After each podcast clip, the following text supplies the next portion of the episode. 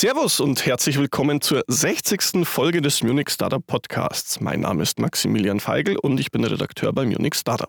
Und mein Name ist Helen Duran, Redakteurin bei Munich Startup. In unserer heutigen Episode widmen wir uns der E-Mobility. Dabei geht es uns aber nicht nur um E-Autos, sondern auch um die Ladeinfrastruktur und auch Elektromotorräder. Und natürlich stellen wir euch vier Münchner Startups vor, die hier mitmischen. Und auch der Investor dieser Folge, V-Ventures, konzentriert sich unter anderem auf Mobility-Themen. Und wie immer der Hinweis auf unsere E-Mail-Adresse für Lob, Kritik und Hinweise erreicht ihr uns unter redaktion.munich-startup.de. Und über eine Bewertung unseres Podcasts bei Spotify oder iTunes würden wir uns selbstverständlich auch freuen.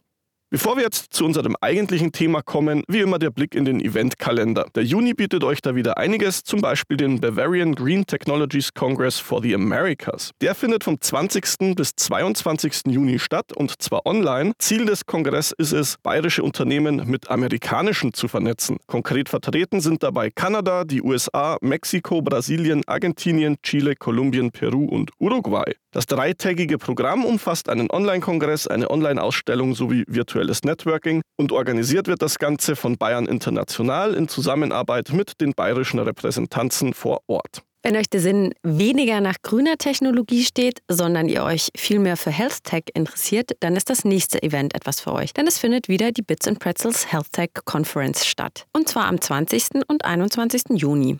Der Ableger des berühmten Münchner Gründerfestivals mit Schwerpunkt auf Health Tech findet nun zum zweiten Mal statt und bietet euch eine Startup Exhibition, Matchmaking und natürlich auch ein Konferenzprogramm auf mehreren Bühnen. Außerdem wird dieses Jahr zum ersten Mal der Frontier Award verliehen. Der Preis geht an Menschen, die, und hier zitiere ich mal, inspirieren, die Welt neu gestalten und beweisen, dass Optimismus und Handeln auch angesichts großer Herausforderungen etwas bewirken können und dies auch tun. Der erste Preisträger steht auch schon fest. Michael J. Fox wird mit dem Frontier Award für seinen Kampf gegen Parkinson geehrt. Und er wird auch persönlich vor Ort sein, um ihn in Empfang zu nehmen. Wenn ihr da dabei sein wollt, findet ihr den Link zur Anmeldung zu diesem Event und auch allen anderen Veranstaltungen wie immer in unserem Eventkalender. Und wenn ihr schon da dabei seid, euch umzusehen, könnt ihr auch gleich ein Ticket für unser eigenes Event am 19. Juli sichern. Denn dann findet unser Munich Startup Festival statt mit Startup Expo, Workshops und Panel-Diskussionen. Mehr Infos dazu haben wir natürlich auch auf unserer Webseite. Knapp drei Jahre ist es jetzt her, dass wir hier im Podcast zuletzt ausführlicher über das Thema E-Mobility gesprochen haben. Ein Update zu dem Thema ist also mehr als überfällig, auch weil sich hier natürlich viel getan hat. Schauen wir zum Beispiel ein paar Zahlen an. Anfang 2020 hatten wir bundesweit laut Bundesnetzagentur 30.102 Ladepunkte, davon übrigens 1.230 in der Stadt München. Damit waren wir damals bundesweit führend, keine andere Stadt hatte so viele Ladesäulen. Anfang dieses Jahres waren es bundesweit dann schon 82.351 Ladesäulen. In München kommen wir inzwischen auf 2.319, womit wir bundesweit allerdings nur noch Zweiter sind. Berlin hat uns inzwischen überholt, wenn auch nur um 22 Stück.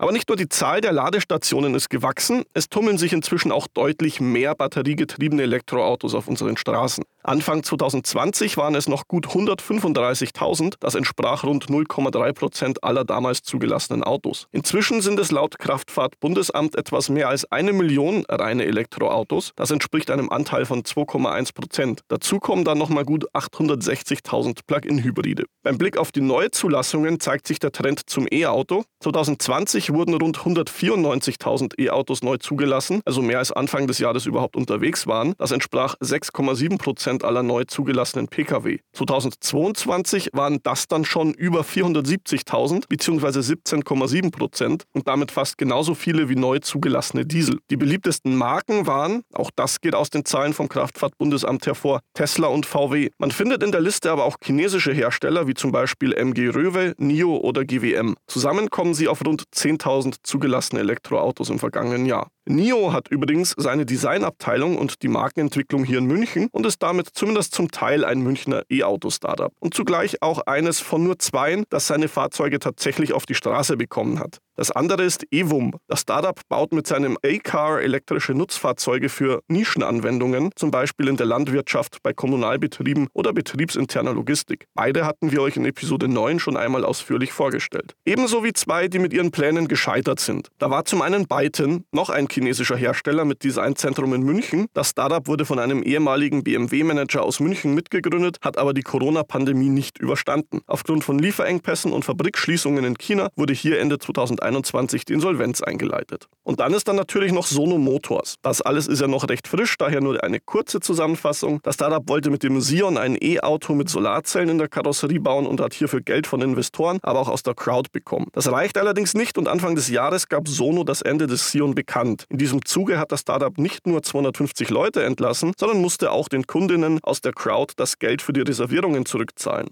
Insgesamt rund 50 Millionen Euro. Das Geld konnte nicht aufgetrieben werden, weswegen Sono einen Schutzschirmantrag im Rahmen des Insolvenzrechts gestellt hat. Jetzt will sich das Startup in Eigenverwaltung sanieren und auf das B2B-Geschäft mit seiner Solartechnologie konzentrieren. Eigene E-Autos zu bauen ist für Startups also ein steiniger Weg, der nicht unbedingt zum Erfolg führt. Aber im E-Mobility-Bereich gibt es ja noch viele andere Geschäftsmodelle. Vier Startups mit solchen Ideen werden wir euch jetzt vorstellen. Das erste davon ist E-Mobilio. Das Startup Immobilio hat eine digitale Plattform entwickelt, bei der Interessenten per Klick ihr komplettes E-Mobility-Paket bestellen können. Das Startup nennt seinen Service ein Ökosystem für Elektromobilität und ist sowohl B2B als auch B2C unterwegs. Für B2B kann die Software-as-a-Service-Lösung lizenziert und in die eigene Website integriert werden. Und das nutzen auch schon recht viele. Diese White-Label-Lösungen findet ihr aktuell bei Autohäusern, Fahrzeugherstellern und Fuhrparkbetreibern. Private Kunden finden über das Startup in wenigen Klicks nicht nur das richtige Fahrzeug, sondern bekommen auch, wenn gewünscht, Beratung zur passenden Wallbox, der Installation, zum geeigneten Ladetarif und über einen Kooperationspartner Beratung zur Förderung oder Photovoltaik. Ich habe das auch mal ganz kurz durchgespielt. Das geht wirklich sehr schnell und man hat dadurch einen super tollen Überblick. Auch wenn man sich gar nicht wirklich auskennt, hat man da ganz guten, ähm, ja, Klick, Klick, Klick Weg und ähm, geht dann nach fünf Minuten oder was mit den passenden Ideen eben ähm, in die Beratung, wenn man möchte. Laut Unternehmen wurden bereits über 130.000 Beratungen abgewickelt und über 350 AutohändlerInnen und zwei Fahrzeughersteller könnt ihr diese Services auch eben über B2B an über 1200 Standorten nutzen. Unter anderem Toyota und die Sänger Group haben die Services von eMobilio bereits integriert. 2019 wurde eMobilio von Ralf Missi und Dennis Reichel gegründet. Ralf Missi ist seit Anfang der 90er Jahre in der Beratung rund um Elektromobilität unterwegs und er hat auch seine eigene Beratungsfirma namens Unit Communication gegründet. Dennis Reichelt wiederum hat einen BWL BWL-Background und hat vor der Gründung von Immobilio bereits über zehn Jahre mit Ralf in dessen Beratungsfirma zusammengearbeitet. Und laut LinkedIn arbeiten rund 40 Beschäftigte für Immobilio zur Finanzierung noch. Bereits 2021 finanziert sie sich das Startup mit Lizenzerlösen für die White-Label-Lösung im mittleren sechsstelligen Bereich. Und eine Finanzierungsrunde gab es 2022 auch noch. Allerdings wurde die Summe nicht genannt. Beteiligt waren daran folgende Investoren: V-Venture als Lead-Investor, zu dem wir euch ja nachher auch noch ein bisschen mehr erzählen. Carsten Maschmeyers Seed and Speed Ventures, Übermorgen Ventures und Prime Crowd waren dabei, sowie ein Kreis strategischer Business Angels. Mit dem zusätzlichen Kapital soll der Vertrieb von Immobilio ausgebaut und die Internationalisierung beschleunigt werden. Bei unserem nächsten Startup geht es um Hardware, aber nicht um Autos, sondern um Motorräder. Denn auch die gibt es mit Elektroantrieb, auch wenn sie noch eher selten sind. Laut Zahlen des Kraftfahrtbundesamts sind von den knapp 5 Millionen Krafträdern auf deutschen Straßen 60.000 batteriebetrieben. Und zumindest ein paar davon kommen von dem Münchner Startup Black Team Motorbikes. Das hat mit seinem Modell Bonfire ein Elektromotorrad mit Radnabenmotor entwickelt und zwar in vier Ausführungen. Das kleinste Modell ist die Bonfire S, dabei handelt es sich aber eigentlich noch um ein Moped und kein Motorrad. Sie fährt maximal 45 km/h und hat eine Reichweite von 55 Kilometern. Sie wäre ab 4500 Euro zu haben. Das größte Modell ist die Bonfire Y. Sie kommt auf 120 km/h und 250 Newtonmeter Drehmoment. Sie hat dann zwei Batterien und eine Reichweite von 110 Kilometern bei 60 km/h. In der Standardausstattung kostet sie knapp 7000 Euro. Alle vier Modelle sind Zweisitzer. Was das Design angeht, folgen sie einem 50er Jahre Retro-Look. Die Akkus sind entnehmbar und können an jeder normalen 220 Volt Haushaltssteckdose aufgeladen werden. Außerdem bietet Black Team Motorbikes in seinem Online-Shop als Zubehör einen XLR-Ladeanschluss, wodurch man die Akkus auch laden kann, wenn sie noch im Motorrad drin sind. Als Ladedauer gibt das Startup sechs Stunden mit dem Standardladegerät oder drei Stunden mit dem Schnellladegerät an.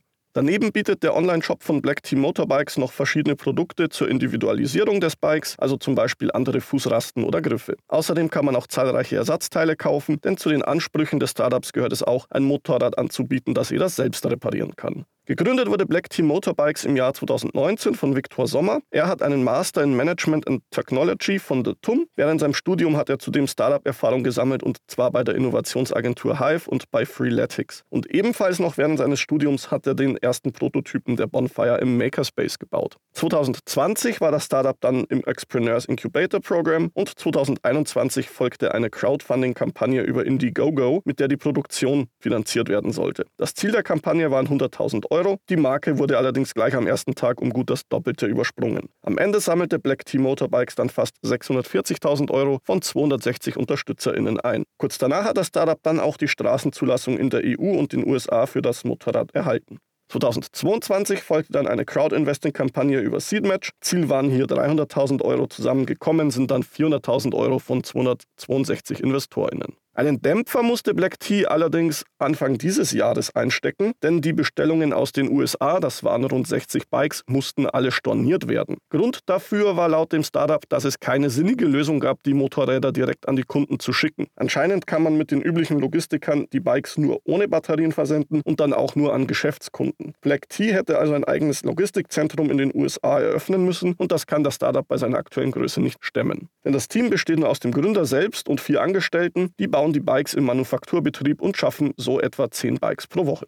Ein ganz essentielles Thema bei der Elektromobilität ist ja, woher bekomme ich eigentlich meinen Strom? Hier kommt unser nächstes Startup ins Spiel. Wirelane bietet Komplettlösungen fürs Errichten, Betreiben und Steuern von Ladeinfrastruktur im Bereich Elektromobilität. Das umfasst auch das Stellen der innovativen Ladesäulen selbst und eine intelligente Steuerungs- und Betreibersoftware. Und auch die Verwaltung und Abrechnung von Ladevorgängen ist beim Startup dabei. Kunden sind insbesondere die Hotellerie und Gastronomie mit eigenen Ladesäulen vor Hotels und Restaurants. Aktuell ist Wirelane in fünf Ländern europaweit aktiv und hat Erfahrungen mit großen Industriekunden wie VW oder Vattenfall. Und daneben natürlich die schon genannte Hotellerie und Gastronomie. Das Startup hat rund 40 Beschäftigte aktuell. Seriengründer Konstantin Schwab hat Wirelane 2016 gegründet. Er hatte Politikwissenschaften an der LMU sowie in Barcelona und Genf studiert. Und 2005 die E-Commerce-Plattform Rebellio gegründet und 2007 gleich wieder verkauft. Im gleichen Jahr startete er das Photovoltaikunternehmen Plain Energy und 2013 gründete Konstantin das Kinoticket-Startup Kinoheld mit einem Exit an Eventim. Ebenfalls erwähnenswert ist, dass Wirelane sich mit Tesla angelegt hatte. Der Gründer hatte seine Hotel- und Gastrokunden in einem Rundschreiben vor Tesla-Ladesäulen gewarnt, weil die nicht mit dem deutschen Eichrecht kompatibel seien. Dadurch fehle die Garantie auf eine korrekte Abrechnung der Strommenge.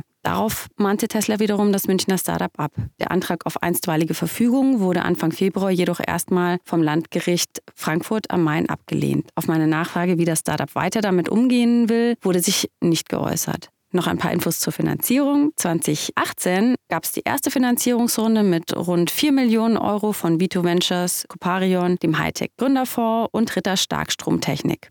Ende 2018 kaufte Wirelane dann das Münchner Startup Illuminosity. Im August 2021 folgte die zweite Finanzierungsrunde von Wirelane. Die setzt sich zusammen aus 12,1 Millionen Euro frischem Kapital und der Wandlung von bestehenden 5,9 Millionen Euro Darlehen in Eigenkapital. Neben den Bestandsinvestoren wie dem Hightech Gründerfonds kam das Bühl Family Office über seinen Investmentarm Abercon Capital neu hinzu. Die Series B-Runde wurde dann im Dezember 2021 noch ergänzt. Germany Digital Ventures brachte einen zusätzlichen mittleren siebenstelligen Betrag mit ein. In einem Interview mit Forbes von 2021 hatte Gründer Konstantin für Ende 2023 einen Börsengang ins Gespräch gebracht. Leider wurde sich dazu auch nicht geäußert. Das hätten wir jetzt doch ganz interessant gefunden, euch dann ein Update zu, zu geben. Die Bewertung des Startups liegt laut unseren Insights für 2021 bei 72 bis 108 Millionen Euro. Um das E-Auto selbst oder noch genauer um dessen Antrieb geht es bei unserem nächsten Startup. Denn Deep Drive hat einen elektrischen Radnabenantrieb entwickelt, also einen Elektroantrieb, der im Rad verbaut ist. Wenn ihr es ganz genau wissen wollt, einen Radialfluss-Doppelrotormotor mit Leistungselektronik. Der soll laut dem Startup drei große Vorteile haben, die das Startup am Prüfstand und auch durch Kunden validieren konnte. Erstens eine sehr hohe Effizienz. Mit diesen Antrieben fährt ein Fahrzeug 20% weiter oder braucht für dieselbe Reichweite 20 Prozent kleinere Batterien. Zweitens kann Deep Drive kostengünstig und einfach produzieren. Zudem soll der Motor bei gleicher Leistung weniger seltene Erden in der Herstellung brauchen. Und der dritte Vorteil sind die Dimensionen des Motors, denn dieser ist so kompakt, dass er wie gesagt ins Rad des Fahrzeugs passt. Gerade der dritte Punkt bietet für das Startup noch einmal besondere Vorteile, denn auf Basis der Motoren als Kerntechnologie arbeitet Deep Drive auch an einer Fahrzeugplattform. Die soll neben dem Antrieb auch Batterie, Lenkung, das Fahrwerk und alles andere, was dazu so gehört, beinhalten. So soll der Unterbau komplett flach ausfallen, was es Fahrzeugbauern ermöglichen würde, jeden erdenklichen Aufbau darauf zu packen. Das wäre dann auch besonders interessant für die neuen Player, die derzeit auf den Markt kommen und deren Elektroautos sich weniger über die Fahreigenschaften unterscheiden sollen, als durch zum Beispiel Komfort oder Onboard Entertainment. Aktuell ist es bei Deep Drive aber so, dass man sich vor allem auf den Motor als Kerntechnologie konzentriert. Denn viele der Kunden des Startups, und dazu gehören auch viele der großen Automobilhersteller, haben vor allem an dem Motor Interesse. Und da ist der Kunde natürlich König und soll bekommen, was er sich wünscht.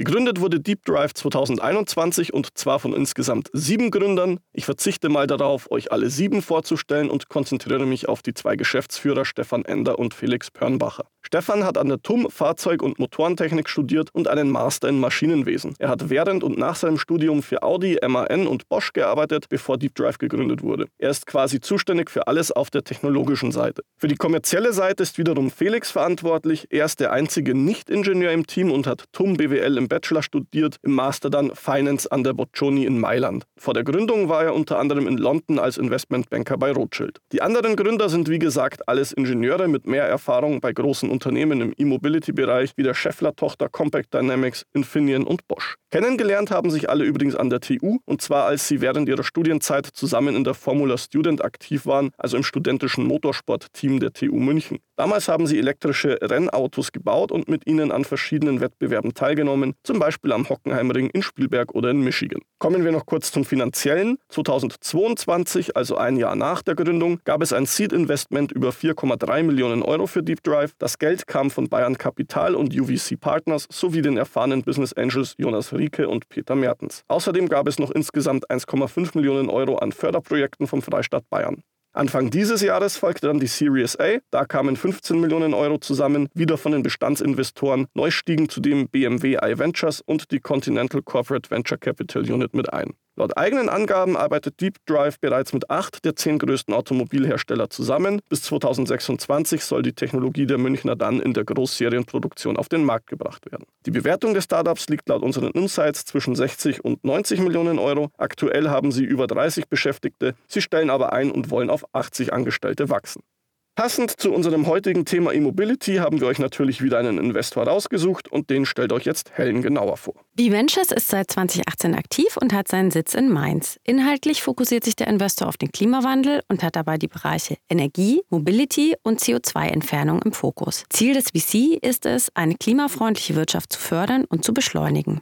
Seine bisherigen Investitionen kamen vor allem aus Deutschland. B-Venture sieht sich aber auch als europäischer Investor. Der VC investiert von der Pre-Seed bis zur Series A. Seine Ticket-Sizes betragen dabei zwischen 100.000 Euro und einer Million Euro. Gegründet wurde V-Ventures von Matthias Willenbacher. Er ist zugleich auch der CEO. Außerdem ist Willenbacher Gründer der UV Holding, einem Spezialisten für Planung, Bau und Betriebsführung erneuerbarer Energieanlagen. Die Juvi hatte er 1996 ins Leben gerufen und dann fast 20 Jahre geleitet. 2011 hatte er dann Vivin gegründet, eine Plattform für nachhaltige Investments. Und 2018 folgte dann eben V-Ventures. Außerdem gehörte er zu den ersten Investoren von Sono Motors. Hier stieg er 2017 ein.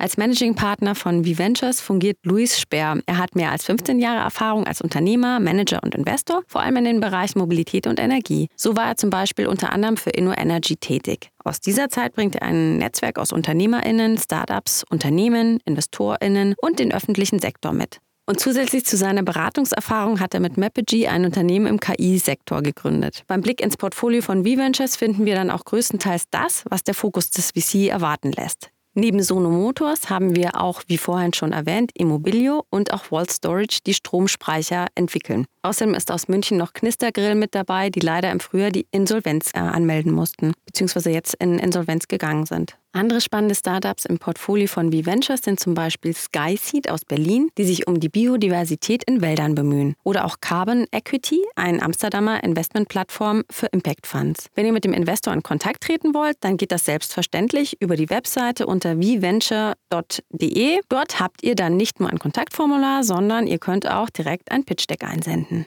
Zum Abschluss des Themas E-Mobility habe ich noch eine, wie ich finde, ganz interessante Zahl in den Daten des Kraftfahrtbundesamtes gefunden. Insgesamt sind ja rund 48,7 Millionen Pkw in Deutschland zugelassen. Darunter, wie eingangs gesagt, rund eine Million batteriegetriebene E-Autos. Das Amt weist aber auch die Zahl der Brennstoffzellenautos aus. Die laufen auch unter Elektroantrieb, aber eben nicht als batteriegetrieben. Und das sind nicht einmal 2000 Stück. Und Pkw, die direkt mit Wasserstoff fahren, gibt es sieben. Und bei den Neuzulassungen wird beides gar nicht erst aufgeführt. Und auch was das Tanken von Wasserstoff angeht, sieht es eher mau aus. Laut der Seite h2.live gibt es aktuell 91 Wasserstofftankstellen in Deutschland. Was ich damit sagen will, Wasserstoff hat zumindest was das Antreiben des Individualverkehrs angeht, den Batterieautos gegenüber einiges aufzuholen, von den konventionellen Verbrennern ganz zu schweigen. Wir werden ja sehen, wie sich in den nächsten Jahren die Zahlen weiterentwickeln, aber aktuell liegt das Wachstum eindeutig bei den Batteriegetriebenen.